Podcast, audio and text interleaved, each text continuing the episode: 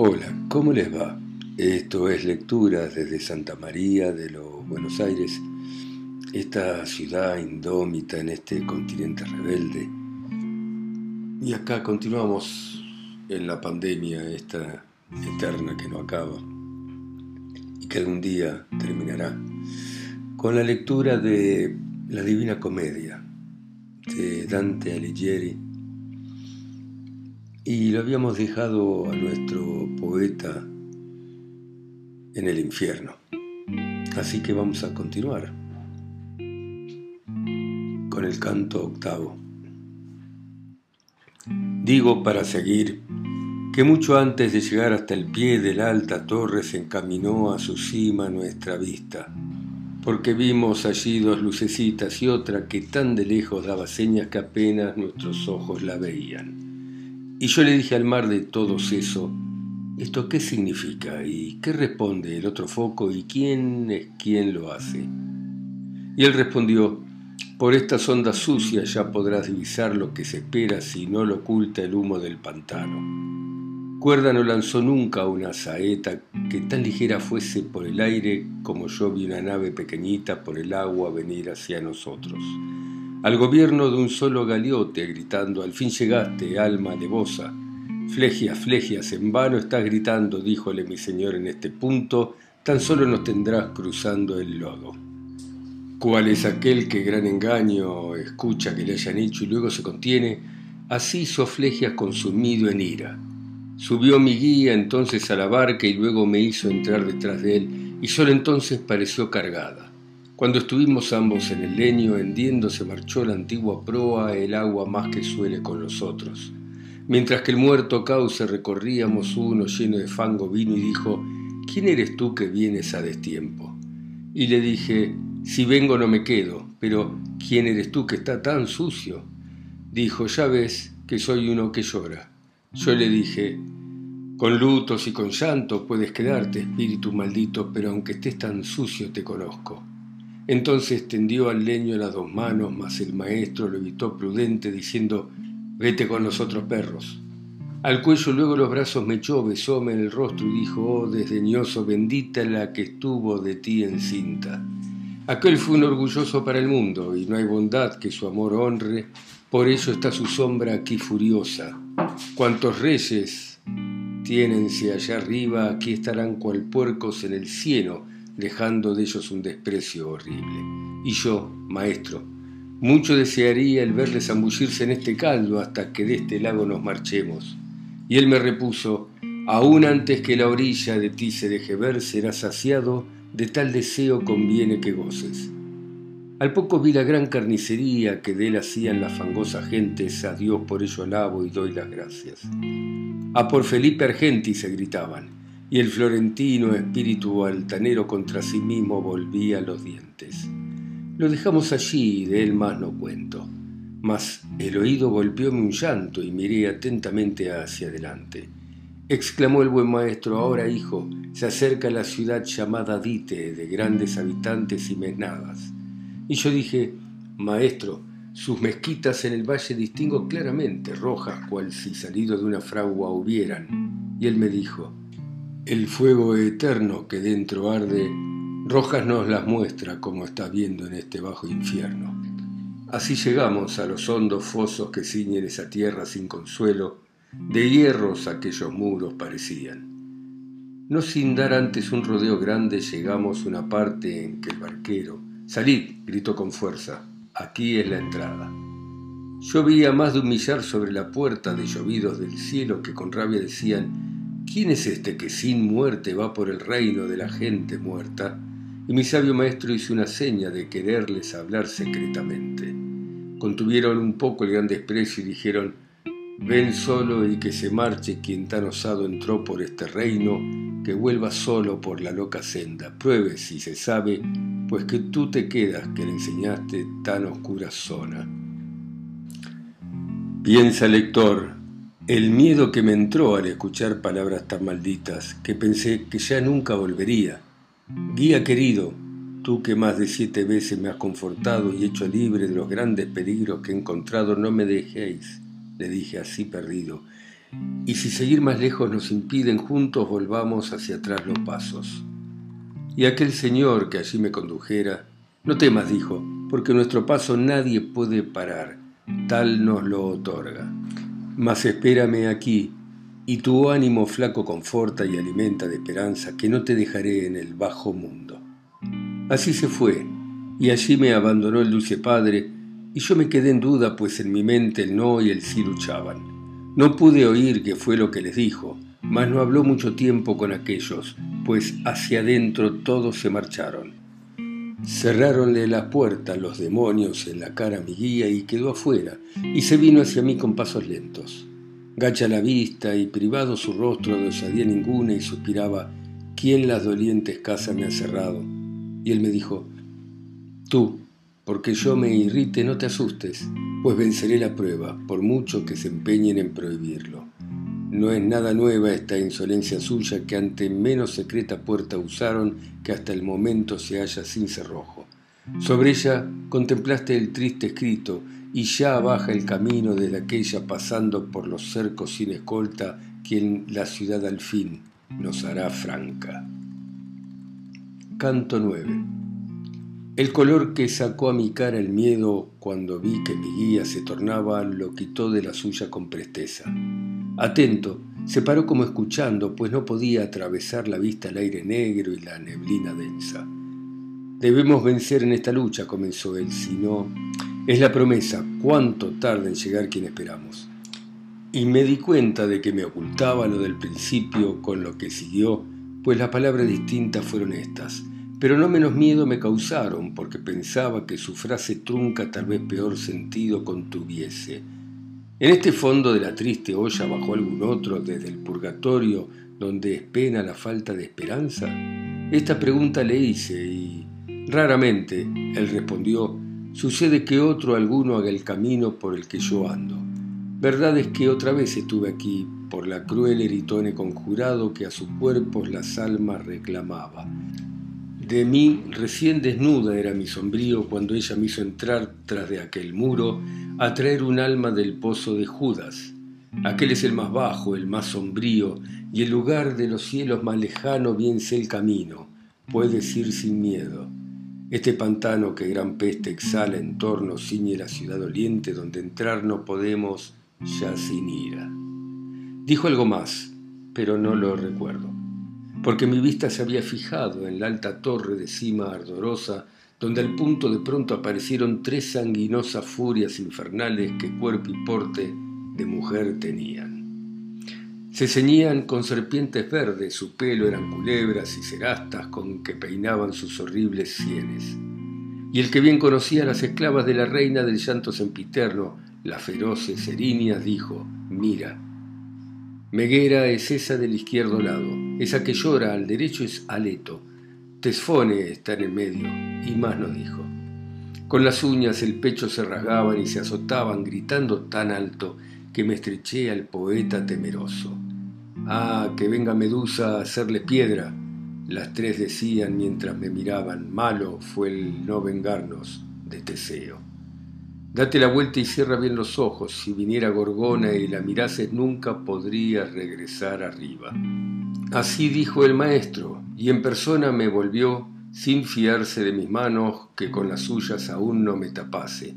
Vosotros que tenéis la mente sana, observad la doctrina que se esconde bajo el velo de versos enigmáticos. Mas ya venía por las turbias olas el estruendo de un son de espanto lleno, por lo que retemblaron ambas márgenes, hecho de forma semejante a un viento que, impetuoso a causa de contrarios ardores, hiere el bosque y, sin descanso, las ramas troncha, bate y lejos lleva Delante polvoroso va soberbio y hace escapar a fieras y a pastores. Me destapó los ojos. Llevada el nervio de la vista por esa espuma antigua hacia allí donde el humo es más acervo. Como las ranas ante la enemiga bicha, en el agua se sumergen todas, hasta que todas se juntan en tierra, más de un millar de almas destruidas vi que huían ante uno que, a su paso cruzaba Estigia con los pies enjutos. Del rostro se apartaba el aire espeso de vez en cuando con la mano izquierda y solo esa molestia le cansaba. Bien noté que del cielo era enviado y me volví al maestro que hizo un signo de que estuviera quieto y me inclinase. Cuán lleno de desdén me parecía. Llegó a la puerta y con una varita la abrió sin encontrar impedimento. Oh, arrojados del cielo, despreciados, gritóles él desde el umbral horrible, ¿cómo es que aún conserváis esta arrogancia? ¿Y por qué os resistís a aquel deseo cuyo fin nunca puede detenerse y que más veces acreció el castigo? ¿De qué sirve al destino dar de coces vuestro cerbero, si bien recordáis a un hocico y mentón lleva pelados? Luego tomó el camino cenagoso sin decirnos palabra, mas con cara de quien otro cuidado apremia y muerde, y no el de aquellos que tiene delante. A la ciudad los pasos dirigimos, seguros, ya tras sus palabras santas. Dentro sin guerra alguna penetramos y yo, que de mirar estaba ansioso todas las cosas que el castillo encierra, al estar dentro miro en torno mío y veo en todas partes un gran campo lleno de pena y reo de tormentos, como en Arles donde se estanca el Ródano o como el Pola cerca del Carnaro que Italia cierra y sus límites baña, todo el sitio ondulado hacen las tumbas, de igual manera allí por todas partes, salvo que de manera aún más amarga, pues llamaradas hay entre las fosas, y tanto ardían que en ninguna fragua el hierro necesita tanto fuego. Sus lápidas estaban removidas y salían de allí tales lamentos que parecían de almas condenadas. Y yo, maestro, ¿qué gentes son esas que sepultadas dentro de esas tumbas hacen oír con dolientes suspiros? Y dijo, están aquí los heresiarcas, sus secuaces de toda secta, y llenas están las tumbas más de lo que piensas. El igual con su igual está enterrado y los túmulos arden más o menos. Y luego de volverse a la derecha cruzamos entre fosas y altos muros. Canto décimo. Siguió entonces por una oculta senda entre aquella muralla y los martirios mi maestro, y yo fui tras de sus pasos. Oh virtud suma que en los infernales círculos me conduces a tu gusto, háblame y satisface mis deseos. A la gente que yace en los sepulcros la podré ver, pues ya están levantadas todas las losas y nadie vigila. Y él repuso, cerrados serán todas cuando aquí vuelvan desde Josafat con los cuerpos que allá arriba dejaron. Su cementerio en esta parte tienen con Epicuro todos sus secuaces que el alma dicen con el cuerpo muere. Pero aquella pregunta que me hiciste pronto será aquí mismo satisfecha y también el deseo que me callas. Y yo, buen guía, no te oculta nada mi corazón, si no es por hablar poco y tú me tienes a ello predispuesto. Oh toscano, que en la ciudad del fuego caminas vivo, hablando tan humilde te plazca detenerte en este sitio, porque tu acento demuestra que eres natural de la noble patria aquella a la que fui tal vez harto dañoso. Este son escapó súbitamente desde una de las arcas y temiendo me arrimé un poco más a mi maestro. Pero él me dijo, vuélvete, ¿qué haces? Mira allí a Farinata que se ha alzado, la verás de cintura para arriba. Fijado en él había ya mi vista y aquel se erguía con el pecho y frente cual si al infierno mismo despreciase. Y las valientes manos de mi guía me empujaron a él entre las tumbas diciendo, sé medido en tus palabras, como al pie de su tumba yo estuviese, me miró un poco y como con desdén me preguntó, ¿quiénes fueron tus mayores? Yo, que de obedecer estaba ansioso, no lo oculté, sino que se lo dije. Y él levantó las cejas levemente. Con fiereza me fueron adversarios a mí, a mi partido y mis mayores, y así dos veces tuve que expulsarles. Si les echaste, dije, regresaron de todas partes una y otra vez, mas los vuestros tal arte no aprendieron. Surgió entonces al borde de su foso otra sombra hasta su lado, hasta la barba creo que estaba puesta de rodillas, miró a mi alrededor cual si propósito tuviese de encontrar conmigo a otro, y cuando fue apagada su sospecha llorando dijo, si por esta ciega cárcel vas tú por nobleza de ingenio, ¿y mi hijo? ¿Por qué no está contigo? Y yo dije, no vengo por mí mismo, el que allí aguarda por aquí me lleva a quien Guido tal vez fue indiferente. Sus palabras y el modo de su pena, su nombre ya me habían revelado, por eso fue tan clara mi respuesta. Súbitamente alzado gritó, ¿Cómo has dicho? ¿Fue? ¿Es que entonces ya no vive? La dulce luz no hiere ya sus ojos. Y al advertir que una cierta demora antes de responderle yo mostraba, cayó de espaldas sin volver a alzarse. Mas el otro gran hombre, a cuyo ruego yo me detuve, no alteró su rostro, ni movió el cuello, ni inclinó su cuerpo. Y así continuando lo de antes, que aquel arte me dijo mal supieran eso, más que este lecho me tortura. Pero antes que cincuenta veces arda la faz de la señora que aquí reina, tú has de saber lo que tal arte pesa. Y así regreses a ese dulce mundo, dime, ¿por qué ese pueblo es tan impío contra los míos en todas sus leyes? Y yo dije, el estrago y la matanza que teñirse de rojo a Larbia hizo, obliga tal decreto en nuestros templos. Me respondió moviendo la cabeza.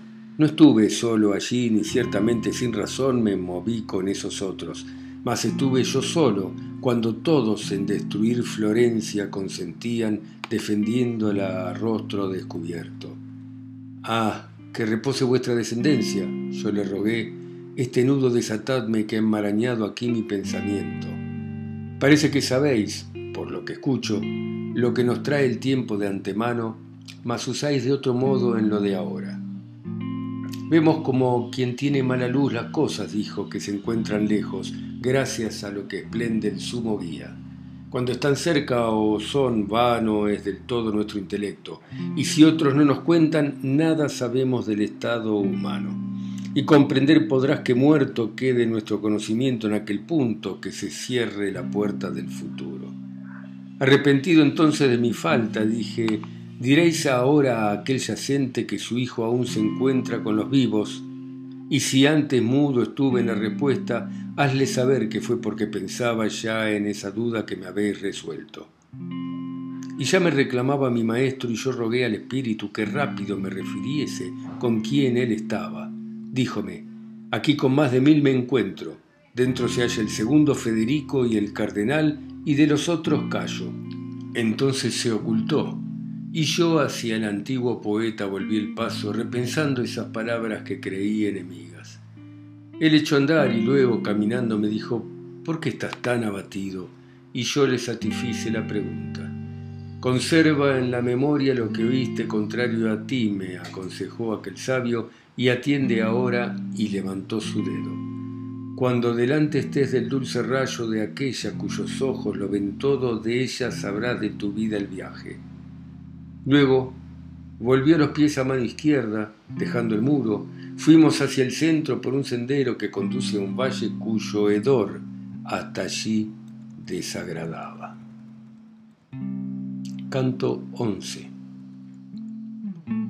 Por el extremo de un acantilado que en círculo formaban peñas rotas llegamos a un gentío aún más doliente, y allí por el exceso tan horrible de la peste que sale del abismo, al abrigo detrás nos colocamos de un gran sepulcro donde vi un escrito. Aquí el Papa Anastasio está encerrado que Fotino apartó del buen camino. Conviene que bajemos lentamente para que nuestro olfato se acostumbre al triste aliento y luego no moleste. Así el maestro y yo, compensación, díjele, encuentra, pues que el tiempo en balde no pase. Y él, ya ves que en eso pienso. Dentro, hijo mío, de estos pedregales, luego empezó a decir, tres son los círculos que van bajando como los que has visto. Todos llenos están de condenados, mas porque luego baste que los mires, oye cómo y por qué se les encierra. Toda maldad que el odio causa al cielo tiene por fin la injuria y ese fino con fuerza o con fraude a otros contrista.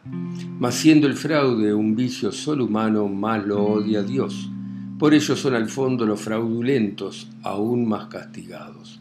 De los violentos es el primer círculo, mas como se hace fuerza a tres personas en tres recintos está dividido. A Dios y así y al prójimo se puede forzar, digo a ellos mismos y a sus cosas, como ya claramente he de explicarte. Muerte por fuerza y dolientes heridas al prójimo se dan, y a sus saberes ruinas, incendios y robos dañosos, y así homicidas, y a los que mal hieren, ladrones e incendiarios, atormenta el recinto primero en varios grupos. ¿Puede el hombre tener violenta mano contra él mismo y sus cosas? Y es preciso que en el segundo recinto lo purgue el que se priva a sí mismo de vuestro mundo. Juega y derrocha aquello que posee y llora allí donde debió alegrarse. Puede hacer fuerza contra la deidad, blasfemando, negándola en su alma, despreciando el amor de la natura, y el recinto menor lleva la marca del signo de Caors y de Sodoma, y del que habla de Dios con desprecio. El fraude, que cualquier conciencia muerde, se puede hacer a quien de uno se fía o aquel que la confianza no ha mostrado. Se diría que de esta forma matan el vínculo de amor que hace natura y en el segundo círculo se esconden hipocresía, adulación, quien hace falsedad, latrocinio y simonía, rufianes, barateros y otros tales. De la otra forma, aquel amor se olvida de la naturaleza y lo que crea de donde genera la confianza, y al círculo menor, donde está el centro del universo donde asienta Dite, el que traiciona por siempre es llevado. Y yo, maestro, muy clara procede tu razón y bastante bien distingue este lugar y el pueblo que lo ocupa. Pero ahora dime, aquellos de la ciénaga que lleva el viento y que azota la lluvia y que chocan con voces tan acervas. ¿Por qué no dentro de la ciudad roja son castigados si a Dios se enojaron? Y si no, ¿por qué están en tal suplicio? Y entonces él, ¿por qué se aleja tanto, dijo, tu ingenio de lo que acostumbra? ¿O es que tu mente mira hacia otra parte? ¿Ya no te acuerdas de aquellas palabras que reflejan en tu ética las tres inclinaciones que no quiere el cielo? incontinencia, malicia y la loca bestialidad, y como incontinencia menos ofende y menos se castiga. Y si miras atento esta sentencia y a la mente pregunta quién son esos que allí fuera reciben su castigo, comprenderás por qué de estos felones están aparte y a menos crudeza la divina venganza les somete. Oh sol que curas la vista turbada, tú me contentas tanto resolviendo que no solo el saber, dudar me gusta. Un poco más atrás, vuélvete ahora, dije, allí donde que usura ofende a Dios dijiste, y quítame el enredo.